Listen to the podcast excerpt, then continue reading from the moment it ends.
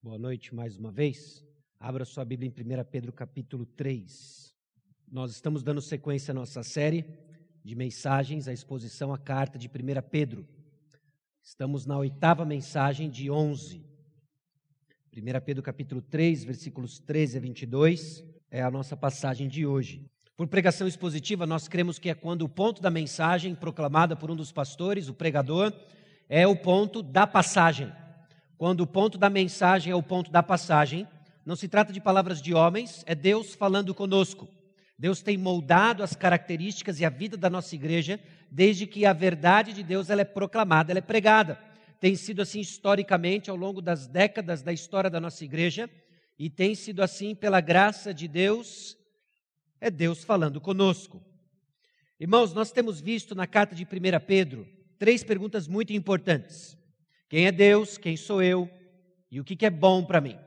Quando nós apropriadamente respondemos essas perguntas, nós estamos na direção de nos apropriar do que Deus tem para nós. Quando eu entendo quem eu sou, quando eu entendo quem Deus é, eu sou informado pela verdade de Deus do que é bom para mim.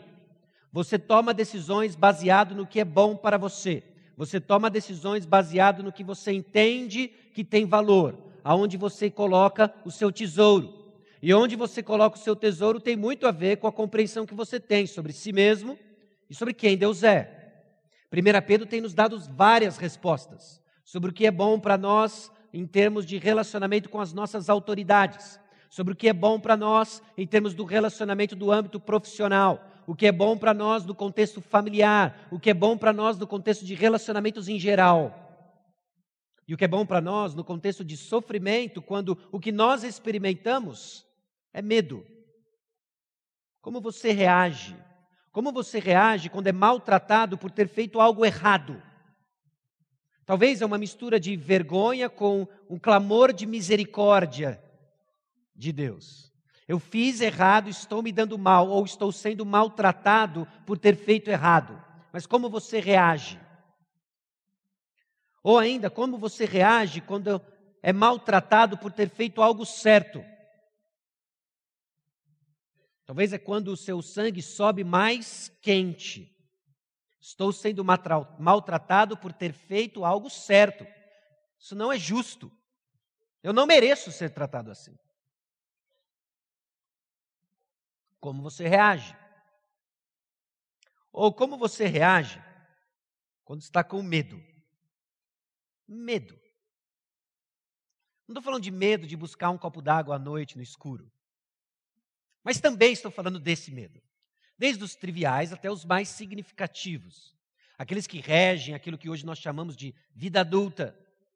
Como você reage quando experimenta medo?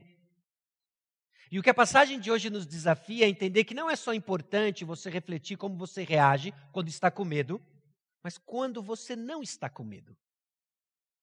Poxa, mas quando eu não estou com medo, é muito óbvio isso. Talvez não. Porque o que você faz quando você não está com medo vai apontar a direção do que você vai fazer quando estiver com medo. Irmãos, na vida cristã nós temos que tomar uma postura ativa. E 1 Pedro tem nos chamado a tomar as rédeas da nossa vida cristã e a responsabilidade diante de cada círculo de relacionamento e diante de cada prova que o Senhor coloca diante de nós. Nós temos responsabilidade ao respondermos cada uma dessas perguntas. Eu espero que você saia daqui hoje não confuso com o grau de dificuldade que a passagem diante de nós tem, mas também convicto de que o Evangelho instrui meu coração a temer as coisas certas, por causa do que Cristo fez por mim. Nós vamos ver que hoje a passagem apresenta desafios, sem sombra de dúvida, a passagem mais complexa e difícil de 1 Pedro, e disputando do Novo Testamento. Tem uma série de perguntas que eu não obtive uma resposta satisfatória, mas a mensagem da passagem é clara. O Evangelho nos instrui a temer as coisas certas por causa do que Cristo fez por mim. E o que é fascinante no estudo bíblico é que, ao mesmo tempo que a palavra de Deus ela é suficiente e, e nós cremos na doutrina da perpiscuidade da palavra de Deus, já ouviu falar nisso? Perpiscuidade da palavra de Deus. A palavra de Deus ela é clara A palavra de Deus ela é muito clara na construção dos fundamentos da nossa fé. Mas ela não é igualmente clara em todas as suas passagens. E existem passagens que se tornam difíceis no estudo bíblico e elas têm um valor inestimável para a nossa vida cristã, porque nos chama a responsabilidade de declarações ousadas e corajosas, ao mesmo tempo que humildes e compreendendo de que Deus é bem maior do que a minha compreensão. Então, como é que nós transformamos esse Deus que é eterno e infinito em proposições objetivas para seres finitos como nós? O estudo bíblico nos humilha e a passagem de hoje, ela tem um papel fundamental em nos humilhar diante de tantas perguntas difíceis e ao mesmo tempo uma mensagem tão clara sobre os nossos medos. Então, algumas observações antes de lermos o texto. Sim, como antes, a passagem de hoje faz parte da argumentação de Pedro. Se desassociarmos, desligarmos a passagem de hoje, de tudo que Pedro tem argumentado, nós vamos entender o ponto errado. Nós vamos transformar a Bíblia num estudo de curiosidades e nós vamos perder o ponto do que Deus está falando conosco. Nós não vamos fazer isso. Algumas passagens são mais difíceis que outras. E essa é bem mais difícil. Talvez você, talvez tenha sido difícil ouvir 1 Pedro capítulo 3, versículos 1 a 7, sobre as responsabilidades da esposa e do marido. Mas ela foi difícil porque é difícil de engolir, vamos ser sinceros. Porque era bem claro, não tem para onde fugir. A passagem de hoje ela é difícil num outro sentido. Era difícil de entender o que Deus está comunicando para nós.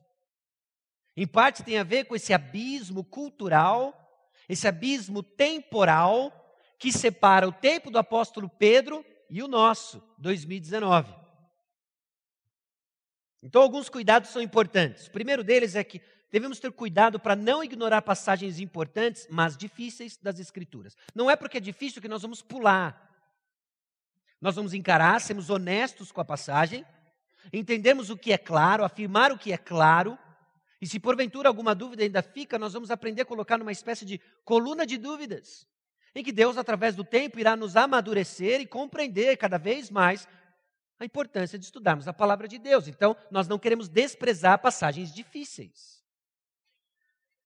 Nós também temos que ter cuidado para não nos escondermos atrás de nossas curiosidades da Bíblia. Meus irmãos, nós somos ninjas profissionais em criar máscaras para não lidarmos com o nosso pecado. E uma delas, que passa quase desapercebida, são as curiosidades bíblicas. João capítulo 4, versículo 20, é quando Jesus se encontra com a mulher samaritana, ele tem um diálogo muito interessante com essa mulher. Chama lá o seu marido. Eu não tenho marido. Você respondeu muito bem, porque cinco maridos já tivesse, esse que você tem não é teu marido. Puxa, estou vendo que você é profeta. Então o discurso está começando a encurralar essa mulher, está colocando, confrontando-a no seu pecado. Vejo que você profeta, me diz uma coisa: onde que nós devemos adorar? Você percebe como nós usamos a própria palavra de Deus como uma máscara piedosa, a própria curiosidade em detalhes importantes da palavra de Deus, para não lidarmos com o nosso pecado. Nós temos que tomar cuidado com isso. Meu irmão, você precisa se arrepender do seu pecado. Sou eu que me arrependo ou Deus que age em mim? Você precisa se arrepender do seu pecado. Em nenhum lugar da Escritura nós vemos a doutrina da eleição sendo usada como desculpa para o pecado. Arrependa-se do seu pecado. Então, nós usamos por vezes curiosidades ou doutrinas mal aplicadas como uma máscara para resistirmos a agir do Senhor. Nós vamos ter cuidado, cada detalhe é importante, mas não vamos nos perder nos detalhes ao ponto de perdermos a mensagem clara da Escritura. Isso é muito importante. E cuidado para não desprezarmos a realidade de nossa ignorância nós somos chamados à ousadia humilde no estudo bíblico. Meus irmãos, verdades claras da palavra de Deus que nós proclamamos com coragem e ousadia. Lembrando que eu sou apenas pó. E que a mensagem que nós carregamos, ela é maior do que o pó. Ela é muito maior que o pó. Então, isso cria para nós o contexto ao nos aproximarmos diante de uma passagem que vai apresentar desafios para nós e perguntas que eu já antecipo para você, não vai satisfazer toda a sua curiosidade, mas você não pode sair daqui sem entender a mensagem principal da passagem, porque esta é clara. Esta é muito clara. Então, Pedro continua o assunto. Vida de peregrino é abster-se das paixões carnais e manter-se exemplar no nosso procedimento para que o mundo glorifique a Deus. São realidades espirituais da vida do peregrino para a glória de Deus diante do sofrimento injusto. Pedro lida com temas pesados. E um deles é o sofrimento injusto. É um dos temas que nós achamos até espinhentos de lidar. Mexe conosco esse negócio de sofrer injustamente. O contexto, então, é perseguição injusta. A reação comum, a reação comum das nossas paixões carnais é o medo. Medo dos perseguidores, medo do que eles temem. Meus irmãos, a igreja do Senhor Jesus Cristo tem uma paixão carnal de evitar sofrimento. E nos nossos dias e no, na cultura que nós vivemos, é, deixar de sofrer passa a ser um valor, passa a ser um objetivo. Nós tomamos decisões procurando evitar sofrimento. Este não é um valor bíblico. Este não é um valor bíblico. Grande parte dos nossos medos estão atrelados, então, a objetivos diferentes do que a Escritura já deixou claro para nós. De que seguir o caminho do Senhor Jesus Cristo, seguir o caminho do nosso Mestre, pressupõe sofrimento. A pergunta então não é como nós vamos evitar sofrimento, mas como nós vamos abraçá-lo, como nós vamos dar boas-vindas ao sofrimento neste mundo injusto. Nós acabamos de ouvir um testemunho. Pare e pense: um grupo de homens se reúne e se dispõe a distribuir a palavra de Deus, uma causa nobre. E eles chegam numa escola para apresentar a palavra de Deus e eles são recebidos com a polícia como criminosos. Isso é injusto isso. Senhor, faz alguma coisa. Que desça um raio em cima daquela sala. Como nós reagimos? Como nós reagimos a essas injustiças quando insistimos em fazer o bem? A palavra de Deus então nos prepara para isso, ela não ignora a realidade desses pequenos, médios grandes e significativos sofrimentos, moldando a nossa postura para darmos as boas-vindas àquilo que Jesus Cristo também sofreu. O chamado, então, é santificar a Cristo em nosso coração. É vital, meus irmãos. Reconhecemos a Cristo Jesus como santo, santificar a Cristo Jesus no nosso coração a fim de respondermos bem ao sofrimento injusto ao nosso redor, porque é uma realidade no mundo hostil que nós vivemos. Enquanto Cristo não voltar para nos buscar ou nos chamar, a nossa realidade é num mundo hostil à nossa fé. E a palavra de Deus nos prepara para isso. Então vamos ler a passagem de 1 Pedro capítulo 3, versículos 13 a 22. Ora, quem é que vos há de maltratar, se fordes zelosos do que é bom? Mas ainda que venhais a sofrer por causa da justiça, bem-aventurados sois. Não vos amedronteis, portanto, com as suas ameaças, nem fiqueis alarmados. Antes, santificai a Cristo como Senhor em vosso coração, estando sempre preparados para responder a todo aquele que vos pedir razão da esperança que há em vós fazendo-o, todavia, com mansidão e temor, com boa consciência, de modo que naquilo em que falam contra vós outros, fiquem envergonhados os que difamam o vosso bom procedimento em Cristo. Porque se for da vontade de Deus, é melhor que sofrais por praticardes o que é bom do que praticando o mal.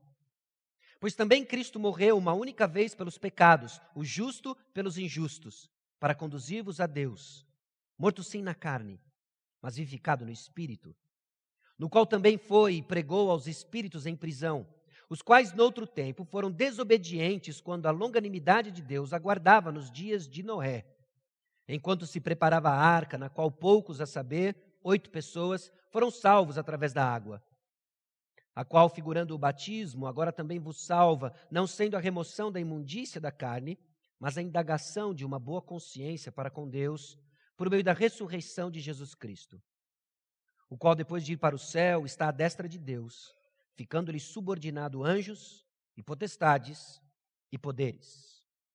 Baixe sua cabeça, vamos orar mais uma vez. Senhor nosso Deus e Pai, nós chegamos diante do Senhor depois de ter lido uma passagem difícil, depois de ter lido a tua palavra. Dá-nos, ó Deus, entendimento. Dá-nos, ó Deus, entendimento para entendermos os detalhes daquilo que o Senhor deixou registrado para nós, porque é importante. Dá-nos discernimento e humildade, ó Deus, para não nos perdermos em curiosidades, desprezando o que já está claro e é o ponto principal da passagem. Dá, ó Deus, ao pregador, apesar do pregador, a capacidade, ó Deus, de tornar claro aquilo que o Senhor deixou para nós. E isso, ó Deus, por causa apenas da tua graça. E é no nome de Jesus que nós oramos. Amém. O texto fala de realidades espirituais diante de uma perseguição e sofrimento injusto para glorificarmos a Deus. No contexto em que o apóstolo Pedro está nos chamando a abster das nossas paixões naturais, aquilo que naturalmente nós é a nossa tendência na reação diante de um sofrimento injusto e deixar firme o nosso procedimento, o nosso bom proceder. E o primeiro ponto importante diante do sofrimento injusto, o apóstolo Paulo deixa claro logo nos dois primeiros versículos, no versículo 13 e parte do versículo 14. Você é abençoado quando sofre injustamente. É até esquisito lermos isso na mesma frase. Mas quando nós sofremos injustamente, e em particular pela verdade, nós somos abençoados. Para e pensa quão contracultural é isso. Quão contraintuitivo é isso. Porque diante do sofrimento injusto, nós já lidamos com isso em alguma passagem de 1 Pedro, a gente fica sangue nos olhos, faca na caveira. E eu quero justiça e quero agora. Parte do nosso desejo de justiça é, inclusive, aspectos da imagem de Deus em nós, mas é distorcido pelo pecado. Então nós temos que entender que no momento onde nós vivemos, no contexto em que nós existimos, sofrer injustamente é uma bênção. Amém? Porque é o que o texto diz. Lembra, o que é bom para mim? Bom, o que é bom para mim é eu ficar de boa. É eu ser promovido múltiplas vezes, ter o salário duplicado 300 vezes e tudo que meus olhos alcançar, ter. Isso é que as nossas paixões naturais nos informam. Mas o que é bom para mim não pode ser informado pelas minhas paixões, precisa ser informado pela palavra de Deus. Então nós vamos para o texto bíblico e nós lemos nos versículos 13 e 14 o seguinte: Ora, quem é que vos há de maltratar se for zeloso do que é bom? Puxa, é verdade, né? Se eu for uma pessoa legal, as pessoas vão gostar de mim. Grande maioria das vezes, isso é verdade. Mas, ainda que venhais a sofrer por causa da justiça, Bem-aventurados sois. O que, é bom para mim? Que ao sofrer diante da, da injustiça deste mundo, porque nós nos apegamos à verdade, isso é uma bênção. Isso é uma bênção. Que bênção! Estamos sofrendo por causa da justiça. Meus irmãos, é só pela fé que nós dizemos isso. É só olhando para a palavra de Deus e falar assim: hum, naturalmente eu não posso dizer isso, mas pela fé, estamos juntos, Pedro. Estamos juntos. Há uma expectativa de que nós não iremos ser maltratados quando agimos e reagimos bem. E o próprio texto bíblico informa isso, é como nós terminamos na semana passada, nos versículos 10 a 12. E aí no versículo 13 ele põe uma cereja em cima. Ora, quem é que vos de maltratar se for zeloso do que é bom? A pergunta pressupõe uma resposta. Ninguém. Mas, às vezes acontece. Ainda que venhamos a sofrer, você é abençoado no sofrimento injusto. Irmãos, isso é muito antinatural. E é impossível, isso é prova de que o cristianismo é verdadeiro. Ninguém, em sã consciência, inventaria isso daí. Oh, já sei, eu vou, eu, vou, eu vou inventar um movimento religioso em que as pessoas vão dizer bênção, glória a Deus quando sofrem. Não dá para inventar isso. Isso tem que vir do próprio Deus. Isso tem que vir do próprio Deus, cuja lógica não é a nossa e cuja redenção encaixa as peças e nos dá sentido diante de perguntas que nós temos de um sofrimento injusto. Lembre-se mais uma vez de 1 Pedro 2, 11 e 12. Aliás, eu vou mencionar várias vezes essa passagem. É importante nós olharmos de novo para 1 Pedro capítulo 2, versículos 11 a 12. Amados, exorto-vos como peregrinos e forasteiros que sois, a vos abstedes das paixões carnais que fazem guerra contra a alma. Quais são as paixões que travam uma guerra contra a nossa alma? Se há um sofrimento injusto, eu vou fazer justiça e vou fazer com as minhas mãos aqui e agora. Isso é como eu e você pensamos naturalmente. E isso faz guerra contra a nossa alma e nós somos chamados a nos abster disso. Por quê?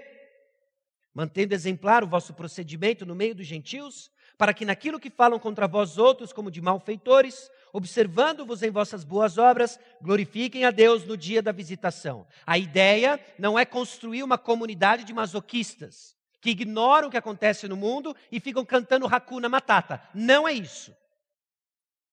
A ideia é que Deus seja glorificado com o nosso procedimento anticultural, contra-intuitivo. Porque nós estamos nos abstendo das paixões naturais. E quais são elas? Se tem um sofrimento injusto, eu vou fazer justiça aqui agora. Faça morrer isso. Faça morrer isso e receba isso como bênção. Onde Deus tem colocado você para sofrer diante de injustiças. Receba isso como uma bênção do Senhor. E nós vamos ver por que, que isso é uma bênção. Porque Pedro não está doido, não. Ele está movido pelo Espírito Santo. E agora ele nos chama a dar as boas-vindas ao sofrimento injusto. Mateus capítulo 5, versículos 3 a 11. Jesus já tinha antecipado isso. Bem-aventurados os humildes de espírito, porque deles é o reino dos céus. Bem-aventurados os que choram, porque serão consolados. Bem-aventurados os mansos, porque herdarão a terra. Bem-aventurados os que têm fome e sede de justiça, porque serão fartos. Bem-aventurados os misericordiosos, porque alcançarão misericórdia. Bem-aventurados os limpos de coração, porque verão, verão a Deus. Bem-aventurados os pacificadores, porque serão chamados filhos de Deus. Bem-aventurados os perseguidos por causa da justiça, porque deles é o reino dos céus. Bem-aventurados sois quando por minha causa vos injuriarem e vos perseguirem, e mentindo disserem todo mal contra vós. O que é bom para você? Desconfie Desconfie do seu próprio coração.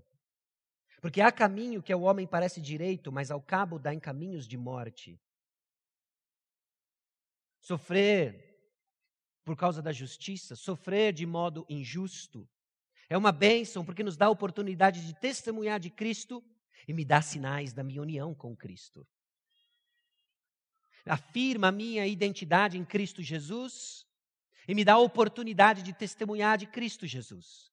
E nós vamos ver como que o apóstolo Pedro desenvolve isso ao longo da passagem. Mas por enquanto, uma realidade diante do sofrimento injusto é o seguinte: você é abençoado quando sofre injustamente. Amém. Amém? Amém. Só pela fé. Só pela fé.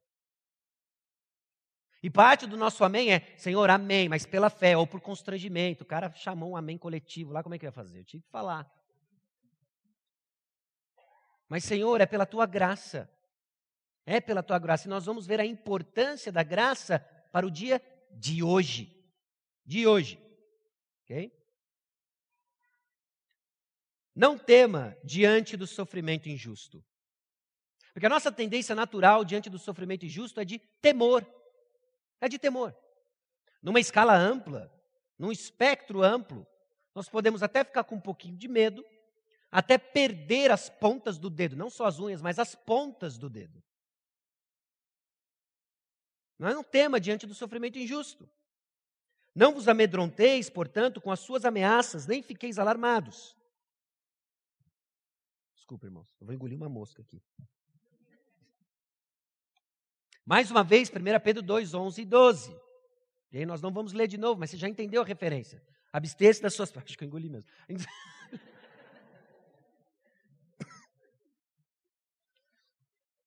Pior é se ela não descer inteira, né? Hum, era uma drosófila. Hum.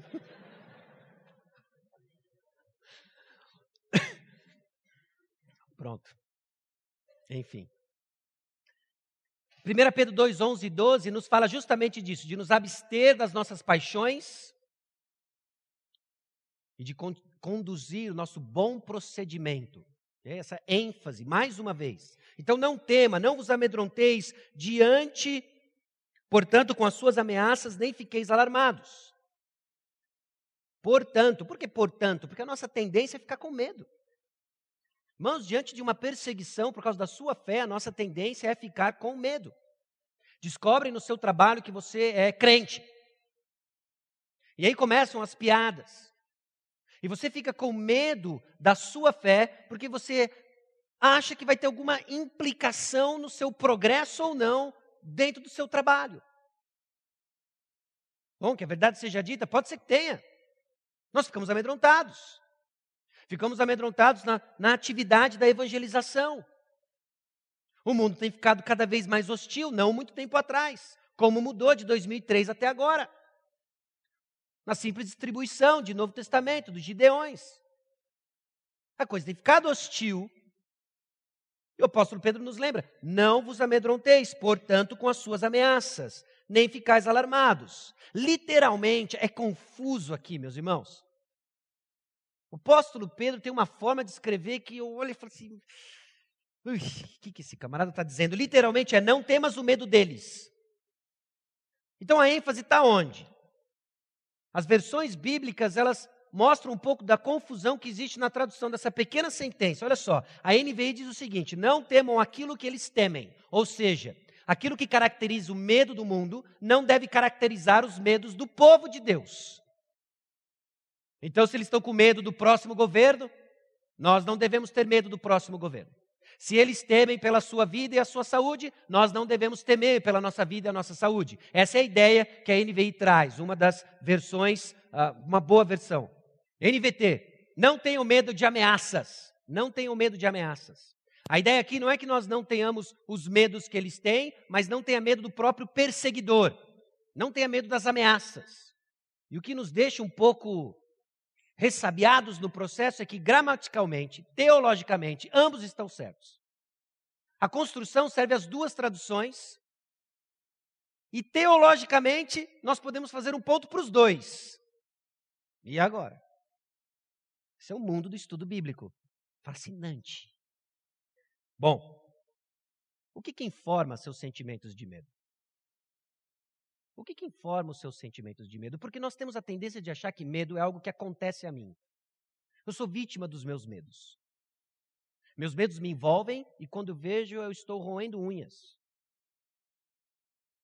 Mas quando nós olhamos para o texto bíblico e nós vemos que não vos amedronteis, comunicando para nós uma ordem, implicitamente, meus irmãos, você é responsável pelo medo que você tem ou deixa de ter.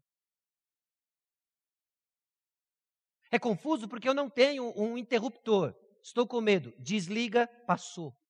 Nós não temos isso.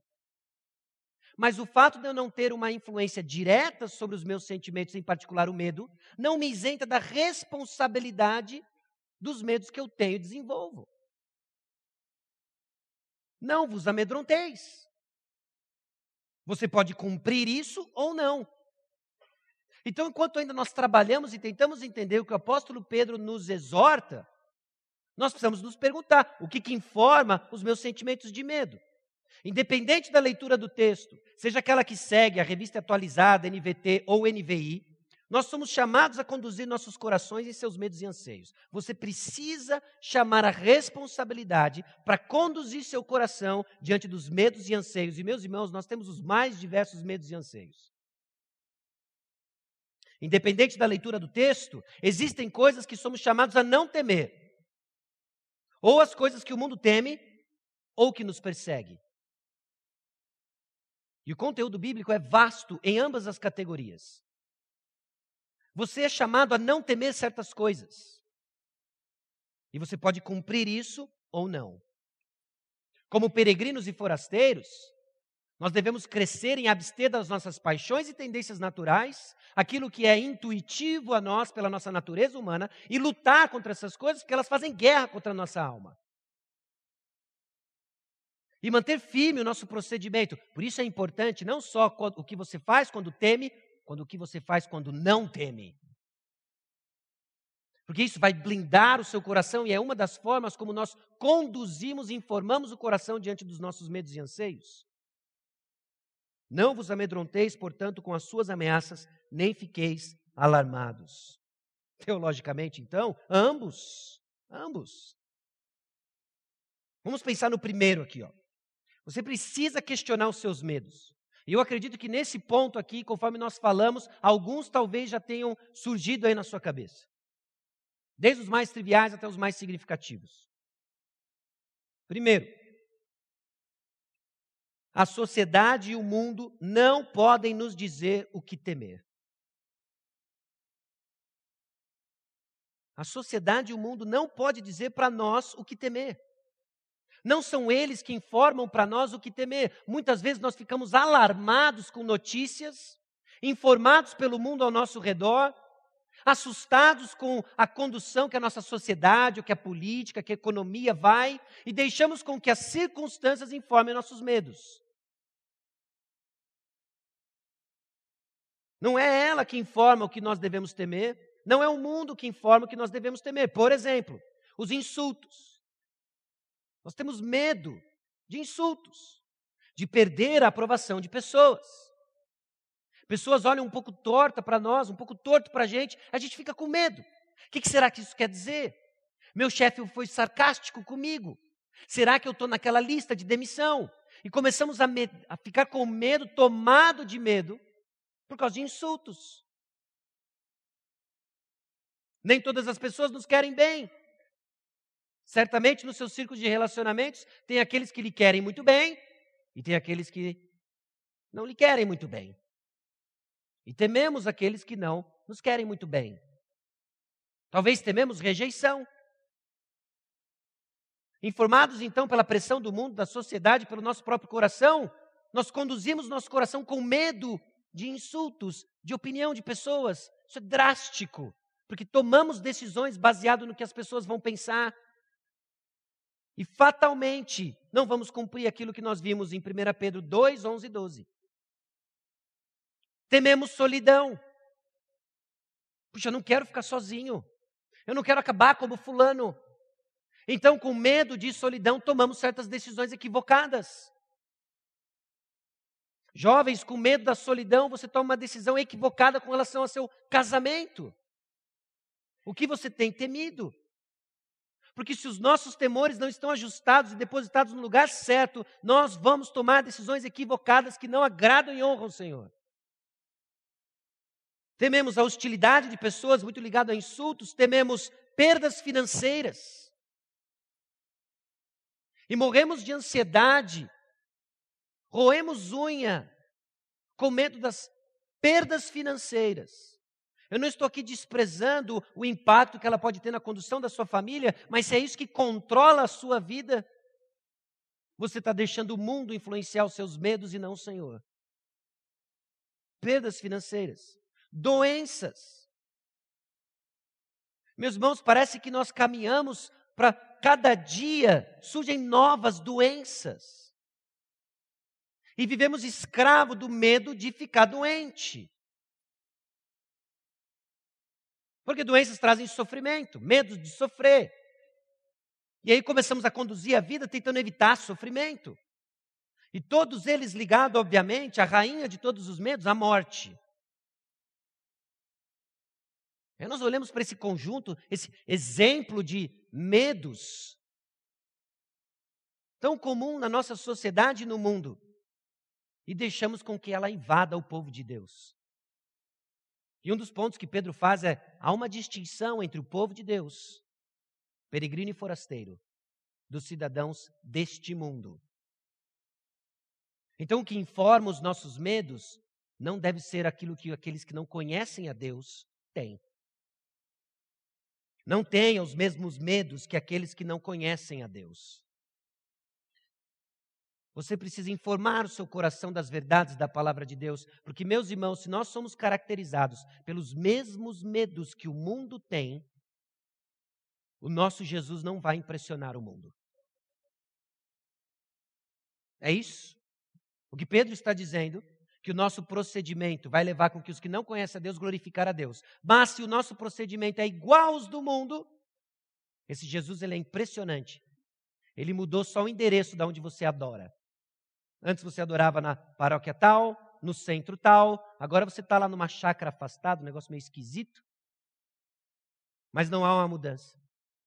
Não há evidências. Nós somos chamados a informar nosso coração com relação aos medos que nós experimentamos. Mateus capítulo 6, versículos 25 a 34, isso não é novidade. Jesus Cristo já havia ensinado que, por isso vos digo, não andeis ansiosos pela vossa vida, quanto ao que haveis de comer ou beber, nem pelo vosso corpo, quanto ao que haveis de vestir. Não é a vida mais do que o alimento, e o corpo mais do que as vestes? Observai as aves do céu, não semeiam, não colhem, nem ajuntam nem em celeiros. Contudo, vosso Pai Celeste a sustenta. Porventura não valeis vós muito mais do que as aves? Qual de vós, por ansioso que esteja, pode acrescentar um côvado ao curso da sua vida? E por que andais ansiosos quanto ao vestuário? Considerai como crescem os lírios do campo. Eles não trabalham, nem fiam. Eu, contudo, vos afirmo que nem Salomão, em toda a sua glória, se vestiu como qualquer deles. Ora, se Deus veste assim a erva do campo, que hoje existe e amanhã lançada no forno, quanto mais a vós outros, homens de pequena fé, Portanto, não vos inquieteis dizendo: que comeremos, que beberemos ou com que nos vestiremos? Porque essas não são as preocupações do povo de Deus. Não tema as coisas que o mundo tema. Ou não podemos temer o que os perseguidores podem nos fazer. Uma das leituras do texto é essa. E é isso não é estranho, porque em Mateus 10, 17, Jesus Cristo disse: Acautelai-vos dos homens, porque vos entregarão aos tribunais e vos açoitarão nas suas sinagogas. Note, Jesus Cristo, ele é bem honesto e direto. Não temas sofrer na mão dos homens, porque vocês vão sofrer. Mas, versículo 26, não os temais, pois nada há encoberto que não venha a ser revelado, nem oculto que não venha a ser conhecido. Não tema aquilo que os homens podem fazer. No Salmo 56, 11, Davi disse: Neste Deus ponho a minha confiança e nada temerei. Que me pode fazer o homem? Interagindo com seus próprios medos num contexto difícil, um homem chamado Bonhoeffer disse o seguinte: Aqueles que temem os homens não temem o temor, não têm o temor do Senhor. E aqueles que temem a Deus não têm mais o temor dos homens. Meus irmãos, nós somos chamados a não temer as coisas que o mundo teme e somos chamados a não temer o que os homens podem nos fazer. Qual das leituras está correta? Bom, é interessante que Pedro ele capta uma ideia e um conceito de uma passagem em Isaías capítulo 8. E note que a passagem diz, Isaías 8, 12 e 13. Não chameis conjuração a tudo quanto este povo chama conjuração. Não temais o que ele teme. Não tenha medo do que o povo teme. Nem tomeis isso por temível. Ao Senhor dos exércitos, a ele santificai. Seja ele o vosso temor, e não quem? O rei da Síria. Seja ele o vosso espanto. No próprio livro de Isaías, é um conjunto dos, de ambos. Não tenha os medos que aqueles que não conhecem a Deus têm, e não tenha medo daqueles que vêm para nos perseguir e nos intimidar. Então não tema diante do sofrimento injusto. Não tema aquilo que eles temem, não tenham medo de ameaças. E aí no versículo 15, o apóstolo Pedro lança para nós o terceiro ponto de hoje à noite. Primeiro, não se esqueça você é abençoado quando sofre injustamente. Não tema diante do sofrimento injusto e reconheça Jesus como santo. Antes, santificai a Cristo como Senhor. Ao invés de roemos nossas unhas, amedrontados diante do sofrimento injusto e desprezando o que é bênção do Senhor sobre nós, santifique Cristo Jesus no seu coração. Santifique Cristo Jesus como Senhor. E aqui é que eu quis dizer que é tão importante quanto o que você faz quando tentado ao medo, quanto o que você faz quando não é tentado ao medo. Porque nós temos a tendência de termos uma postura desatenta na vida cristã. Debaixo da aflição, meus olhos se voltam para o Senhor. A aflição se vai, eu toco a vida como eu sempre toquei. Apenas esperando a próxima aflição e ficar correndo sem rumo. Santifique Jesus Cristo no seu coração. Reconheça Jesus como santo. Somos gratos a Deus, então, pela oportunidade de sofrer injustamente, não temendo diante do sofrimento injusto, e agora reconheça Jesus como santo. O que é reconhecer Jesus como santo? Reconhecer a Jesus como soberano, colocando-o no lugar certo em seu coração para eliminar temores menores. Não é em qualquer lugar que nós santificamos a Cristo. Não é apenas no nosso ajuntamento dominical, é no meu coração. Em vosso coração. Por que no meu coração? Porque é no meu coração que eu penso, é no meu coração que eu desejo, é no meu coração que eu sinto. Quando Cristo Jesus é santificado, reconhecido como soberano nos meus pensamentos, nos meus desejos, o que você acha que acontece com as suas emoções? Cristo é santificado. Então escute os seus medos. Porque eles informam onde você pôs Cristo. Os seus medos são um termômetro preciso e bênção do Senhor, que informa onde está a nossa confiança. O que você teme? O que você teme?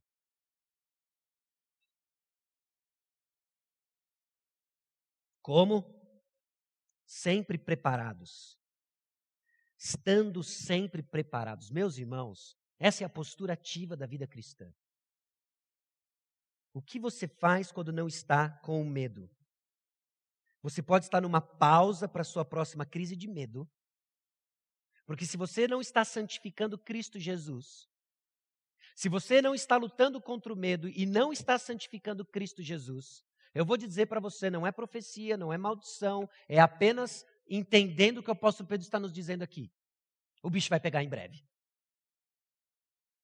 O bicho vai pegar em breve. Você está você tá entregue com as suas emoções, você não está lidando com elas. Não existe platô na vida cristã. Ou você está ativamente lidando com seus medos, ou você vai cair no próximo. Você pode estar se preparando para dar testemunho do Senhor.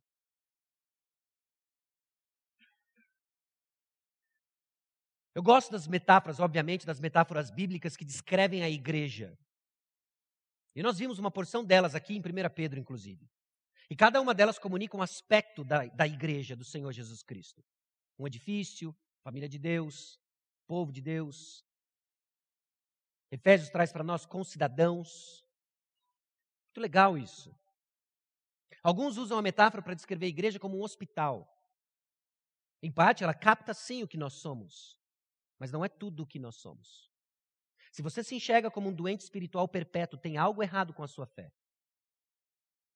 Sim, aqui nós recebemos reparos, aqui nós somos exortados, curados com um propósito, porque não é só um hospital, aqui é um quartel. Um quartel no sentido de treinamento para uma missão, de estar preparado para dar a razão da sua esperança. Então, se você se perde nas suas emoções, ó vida, ó céus, e você se deixa ah, simplesmente revirar-se nas suas emoções, você é um barco à deriva. O Evangelho, então, é essa âncora que nos dá sentido e propósito. Ao invés de ficar tão preocupado em lidar com a confusão emocional que tem no seu coração, Ouça o que o apóstolo Pedro nos diz e esteja preparado para dar a razão da sua fé. Porque eu vou dizer uma coisa para você: se você estiver consumido pela missão que Jesus nos deu, não vai ter espaço para ficar com medo como o mundo tem medo. Você não vai estar preocupado com o que você vai vestir amanhã, Você não vai estar preocupado com o que você vai comer amanhã. Você não vai estar preocupado se você vai estar vivo amanhã. Por quê? Porque eu tenho uma missão. E enquanto eu estiver focado nessa missão, buscando o reino de Deus em primeiro lugar, todas as demais coisas são acrescentadas. Então você só pode estar num dos dois. Ou numa pausa para a próxima crise de medo, ou engajado em preparar-se para a missão. Agora, não terceirize a missão da sua fé. Não coloque isso nas costas dos pastores, ou dos diáconos, ou dos líderes ministeriais. Essa é a nossa missão como igreja. Fazer discípulos. Você tem um papel nela. E talvez parte da sua apatia e recusa nesse papel é a causa do seu embrulho emocional. Escute. Escute. Sempre preparados para responder a todo aquele que vos pedir a razão da esperança que há em nós. O Evangelho, então, nos livra do constante medo para um estilo de vida em constante preparo. Ou você vai viver em constante medo, ou você vai viver em constante preparo. Provar que o Senhor é bom é ver o agir dele. E você vai ver o agir dele, não perdido nas suas emoções e confusões, mas focado na missão. Há espaço, certamente, se você está passando por um período nebuloso da sua vida cristã, confuso com as suas emoções, há espaço, sem sombra de dúvidas, para você ser abraçado, ministrado. Mas entenda o propósito: equipá-lo para estar preparado para dar a razão da sua esperança.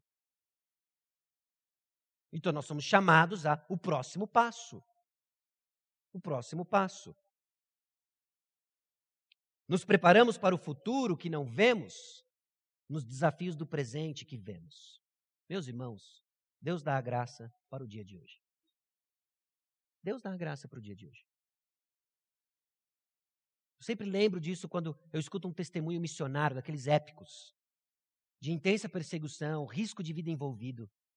Eu escuto um testemunho desse e começo a me perguntar: será que, será que eu negaria a fé? Será que eu teria essa coragem ousada do que eu acabei de ouvir ou ler? Uma resposta óbvia é: eu não teria essa coragem. eu não teria essa coragem. E a explicação é porque eu não estou nessa situação. Deus não vai me dar uma graça para algo que Ele ainda não me colocou. A graça vem para o hoje. E o que Deus tem me dado hoje? O que Deus tem me dado hoje é o ministério que Ele me colocou, da pregação da palavra, no contexto que Ele me deu, Igreja Batista Maranata, onde Deus lhe colocou hoje. Aqui nós temos diversas situações representadas. Há irmãos que, pela graça de Deus, estão experimentando um período de bonança, de prosperidade espiritual, emocional e até mesmo material. Regozije-se no Senhor. Desfrute da graça do Senhor, manifesta na sua vida dessa forma e reconheça que Ele é dono de tudo. Amém. E nós vamos nos alegrar com os que se alegram. Há irmãos que estão passando por um período de apatia, talvez indiferença. É difícil até ouvir a palavra do Senhor. Abra os seus ouvidos, ouça. Confesse ao Senhor a sua apatia. E pergunte, Senhor, qual é o propósito de eu estar aqui? Por que, que o Senhor ainda não me levou? Essa vida é tão entediante. Ó vida, ó céus. Você está sem propósito. Você está deixando de ver o agir do Senhor. Há irmãos que estão passando por uma intensa provação. De sofrimento sem medida e você se questiona se você vai aguentar mais um. Deus dá graça para o hoje. Ele sustenta hoje. Vamos reconhecer que o Senhor é soberano. E para cada uma dessas histórias, pintadas num corpo tão diverso, Deus é suficiente. Não queira viver a aprovação do próximo, não queira viver a aprovação do amanhã. Deus dá a graça para hoje. Só tem uma coisa que é certo sobre o amanhã, meus irmãos. Deus vai estar lá. Deus vai estar lá. Nós sequer sabemos como vamos, vamos terminar o dia hoje, mas Deus vai estar lá. E a mesma graça que nos sustém hoje, aqui e agora, é o que vai nos sustentar amanhã. Então, a razão da nossa esperança não é algo subjetivo, esotérico, místico. A razão da nossa esperança, meus irmãos, já foi definida pelo apóstolo Pedro. 1 Pedro 1,3: Bendito o Deus e Pai de nosso Senhor Jesus Cristo, que, segundo a sua muita misericórdia, nos regenerou para uma viva esperança, mediante a ressurreição de Jesus Cristo dentre os mortos. Nossa esperança, ela é conduzida e guiada pela ressurreição de Jesus Cristo. Ele está puxando a fila. Então, qual é a nossa esperança? Nessa fila da ressurreição, em algum momento nós vamos entrar nela. Mas ela é certa, porque quem conduz? Aquele que triunfou sobre a rainha dos medos, a morte, Jesus Cristo. Ele está puxando a fila. Então esteja pronto para dar razão da sua esperança. Por quê? Por quê? Diante de um governo tão instável, diante de uma situação econômica tão caótica, você segue com essa cara de crente feliz da vida. Esteja pronto para dar a razão da sua esperança. Porque eu sei quem puxa a fila. Não sou eu. Ainda bem. Jesus Cristo está puxando a fila. Essa é a razão da minha esperança. Essa é a razão da nossa esperança. E aí no versículo 17, desculpa, terminando no versículo 15, para todo aquele que vos pedir razão da esperança que é em vós, fazendo todavia com mansidão e temor, com boa consciência, de modo que naquilo em que falam contra vós outros fiquem envergonhados os que difamam o vosso bom procedimento em Cristo. Irmãos, há uma tendência, uma paixão natural do nosso coração de nos justificar diante de injustiça. Você já percebeu isso? Pessoas por vezes julgam nossas motivações, julgam nossas atitudes. E aí nós caímos no tribunal das pessoas e queremos ser o nosso próprio advogado. Não, a minha motivação não é bem essa, não é bem isso que você entendeu. E nós, e nós queremos nos justificar diante de pessoas. Não vai dar. Não vai dar. O nosso papel não é nos justificar diante das pessoas. Nosso justificador, nosso vindicador é outro. Nosso papel é manter nosso procedimento reto. E Deus vai tornar todas as coisas justas, retas. Porque se for da vontade de Deus, é melhor que sofrais por praticados o que é bom do que praticando o mal. De novo, volta para a bênção do versículo 14. É melhor sofrer porque nós fizemos o bem do que fizemos o mal. Nós somos abençoados quando sofremos injustamente. Porque é melhor sofrer praticando o bem. Olha o versículo 18. Pois. O versículo 18, os versículos 18 ao 22 é essa parte mais nebulosa da epístola de 1 Pedro. Mas ela faz parte da justificativa do que é, porque é melhor sofrer praticando o bem do que o mal. Seja lá o que tem nos versículos 18 a 22, o ponto do apóstolo Pedro é o seguinte: é melhor sofrer praticando o bem do que o mal, pois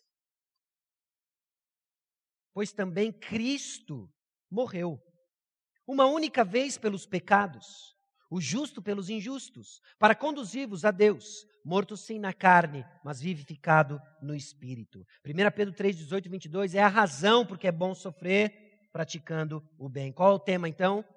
Quando Jesus sofreu injustamente, Deus o justificou, vindicou, e ele irá justificar, vindicar os que sofrem injustamente também.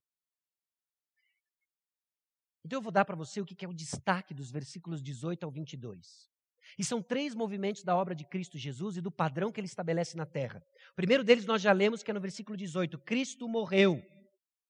O outro está no final do versículo 18, mas vivificado no espírito, ressuscitou. E o outro está no versículo 22, onde o, qual depois de ir para o céu.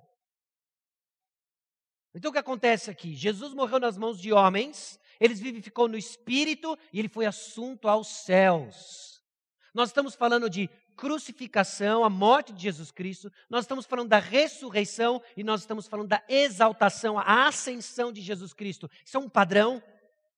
É bom sofrermos, é bom sofrermos quando nós praticamos o bem, porque nós estamos unidos ao Senhor Jesus Cristo, nós estamos nos identificando com o Senhor Jesus Cristo, cujo padrão é sofrimento, ressurreição e exaltação. Então, se eu estou me identificando com o Senhor Jesus Cristo em seu sofrimento, o que você acha que eu posso aguardar?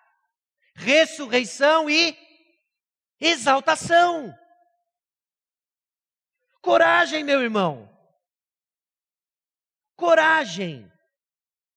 Nós sofremos praticando o bem como parte da nossa identificação com Jesus Cristo.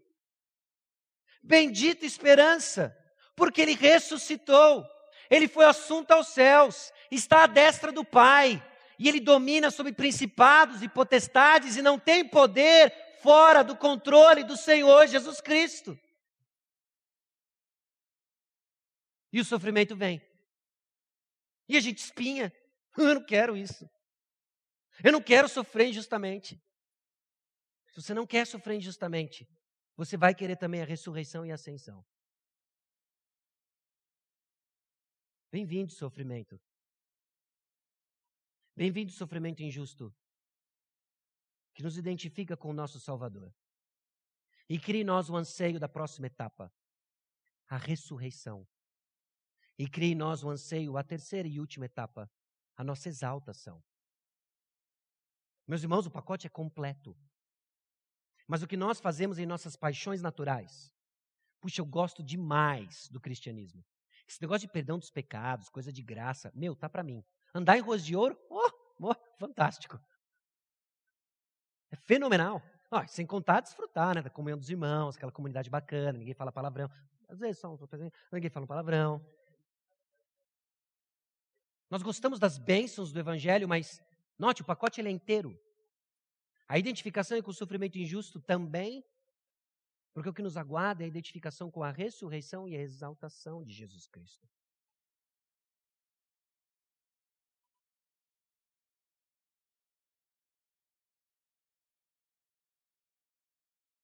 Agora, o texto continua com aquela que é meio a passagem espinhenta, ok? Nos versículos 19, termina o versículo 18: Morto sim na carne, mas vivificado no espírito, no qual também foi e pregou aos espíritos em prisão, os quais no outro tempo foram desobedientes, quando a longanimidade de Deus aguardava nos dias de Noé. Enquanto se preparava a arca, na qual poucos, a saber, oito pessoas, foram salvos através da água, a qual, figurando o batismo, agora também vos salva, não sendo a remoção da imundícia da carne, mas a indagação de uma boa consciência para com Deus, por meio da ressurreição de Jesus Cristo? Quatro perguntas de difícil resposta. Onde Jesus foi? Quem eram esses espíritos em prisão? O que era a prisão? E o que Jesus falou? Meus irmãos, as opiniões, elas são diversas, mas não tantas. Mas oscilam entre Jesus desceu ao inferno e pregou, ou o Espírito de Cristo Jesus estava sobre Noé, o profeta, que pregou aqueles que não ouviram e foram castigados com o juízo da água. E é impressionante como ambas as interpretações têm ao seu favor argumentos persuasivos e pontos fracos não tão persuasivos. E onde eu estou? Não sei. Eu olho para essa passagem e fico pensando, o que será que Pedro quis dizer em 1 Pedro capítulo 1, versículo 11? Investigando atentamente qual ocasião, falando dos profetas, né? Foi a respeito dessa salvação que os profetas indagaram e inquiriram, os quais profetizaram acerca da graça a vós outros destinada. Investigando atentamente qual ocasião ou quais as circunstâncias oportunas indicadas pelo Espírito de Cristo. Olha ele aí. Que neles estava, ao dar de antemão testemunho sobre os sofrimentos referentes a Cristo e sobre as glórias que os seguiriam Então, grande parte da tradição que adota a posição de que Jesus desceu ao inferno, assim o faz por causa do credo dos apóstolos, há um argumento histórico aí. Mas, ao mesmo tempo, parece esquisito no próprio desenrolar da argumentação de Pedro. Porque Pedro olhava para esses profetas da antiguidade e via o Espírito de Cristo pregando aos homens de suas épocas, que é exatamente o que se passa no capítulo 3, versículos 18 a 21. Que o Espírito de Cristo pregou aos espíritos na prisão. Particularmente, embora eu não possa dizer e dizer para você, eu morro por isso, é onde eu me inclino. Nós estamos falando do Espírito de Cristo que estava sobre Noé, que pregou a sua geração que não ouviu e foram julgados pela água, morreram pelas águas, instrumentos de morte, o que tem tudo a ver com o batismo do versículo 21. O batismo não nos salva, mas quando nós batizamos, o símbolo do batismo é um instrumento de que eu morri para o mundo. Então segue a lógica do apóstolo Pedro, mas O argumento se torna um pouco confuso porque em nenhum lugar da Escritura nós vemos espíritos sendo outra coisa que não espíritos. Você percebe como a palavra de Deus também nos humilha e nós olhamos uma passagem dessa difícil e perguntamos: e aí, Jesus foi ou não foi para o inferno? Pregou? Lucas capítulo 24, quando ele interage com os ladrões, ele fala: hoje mesmo nós vamos estar dando um rolê no inferno ou com o Pai? Com o Pai. Eu falo: ponto para ponto argumentação. Meus irmãos, eu confesso para os irmãos que eu não sei. Mas o que eu sei é que essa atividade aqui está ligada com o que Cristo Jesus fez por nós. Que, como foi nos dias de Noé e como foi aquela proclamação aos Espíritos, note versículo 21, o qual, figurando o batismo, agora também vos salva Note, o apóstolo Pedro está argumentando a favor de termos ânimo diante do sofrimento injusto, da mesma forma como ele salvou, no mesmo padrão que ele salvou. Esteja certo do seguinte: ele vai nos salvar. Da mesma forma como ele vindicou no passado e tornou todas as coisas justas, ele vai tornar todas as coisas justas. Nós estamos unidos a ele por meio do batismo. Romanos capítulo 6, versículos 3 a 5 deixa isso claro. O batismo que nós celebramos aqui no batistério é um símbolo de uma realidade, não é o batismo que salva, mas a sua realidade que salva. Estamos unidos a Cristo Jesus, salvo por ele, vamos sofrer com ele, dê boas-vindas ao sofrimento injusto, na certeza de que vamos ser ressurretos com Ele e vamos estar exaltados com Cristo Jesus. Mas nós podemos ficar duas horas discutindo se Jesus foi ou não para o inferno e perder o que Jesus Cristo deixa claro para nós. Nós vamos sofrer, estamos unidos a Ele, dê boas-vindas ao sofrimento, mas nós vamos ressuscitar com Ele e nós vamos estar exaltados com Cristo Jesus. O plano de Deus é completo. Agora, deixe com que isso informe os seus medos. Porque nós nos amedrontamos diante de tanta hostilidade. Desde o simples medo de compartilhar o Evangelho. Desde o medo que nós temos sobre a hostilidade familiar, a hostilidade das doenças, a hostilidade da iminência da morte e que a palavra de Deus informe e guie nossos medos. Para desfrutarmos da paz de Jesus Cristo, conquistada por um alto preço.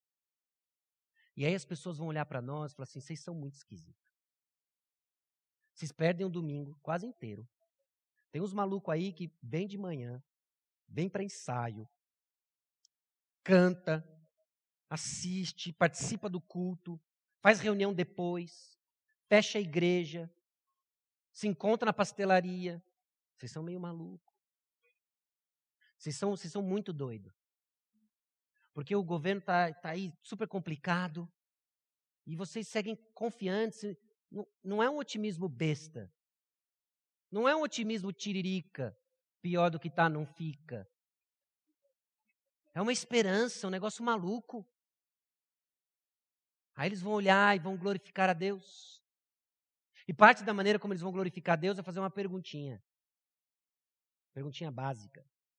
A qual você está preparado para responder, porque você não fica perdido no seu embrulho emocional. Você entendeu que Deus lhe deu uma missão. E agora você vai conhecer o Senhor Jesus Cristo e você vai responder essa pergunta que vai ser feita. Meu, o que acontece com você, cara? Você é muito diferente. Sou mesmo. Eu não sou daqui, eu sou forasteiro, eu estou de passagem, e você compartilha a razão da sua esperança. Ligada à ressurreição de Jesus Cristo, a história mais doida que ninguém poderia inventar. A história mais doida que ninguém jamais poderia inventar. Jesus Cristo ressuscitou dos mortos. Ele subiu aos céus. E é lá que eu estou indo. Baixe sua cabeça. Vamos orar. Senhor nosso Deus e Pai, nós chegamos diante do Senhor confessando nossos medos. Não são poucos. São medos informados, ó Deus, pelos valores deste mundo, aos quais nós não pertencemos. São medos informados, ó Deus, por essa sociedade, na qual nós somos forasteiros, estrangeiros. Fortalece, ó Deus, nossa fé com as verdades que acabamos de ouvir da tua palavra. Cada palavra, cada sentença é importante. E ainda, ó Deus, que algumas nós não tenhamos certeza do significado, nos é incerto. Aquilo, ó Deus, que sustenta o nosso coração, aquilo que sustenta a nossa alma, é escancarado. Não nos deixe perder isso de vista. Dá-nos, ó Deus, uma atitude correta ao sermos provados num sofrimento injusto. Ajuda-nos, ó Deus, a receber e dar as boas-vindas ao sofrimento injusto, sabendo que nele nós reafirmamos nossa identidade em Jesus, aguardando a nossa ressurreição e a nossa exaltação. Te louvamos, ó Deus, pelo poder da tua palavra e que ela ecoe nos corações durante a semana formando o teu povo de acordo com a tua vontade, para a glória do Senhor Jesus Cristo. No nome de Jesus. Amém.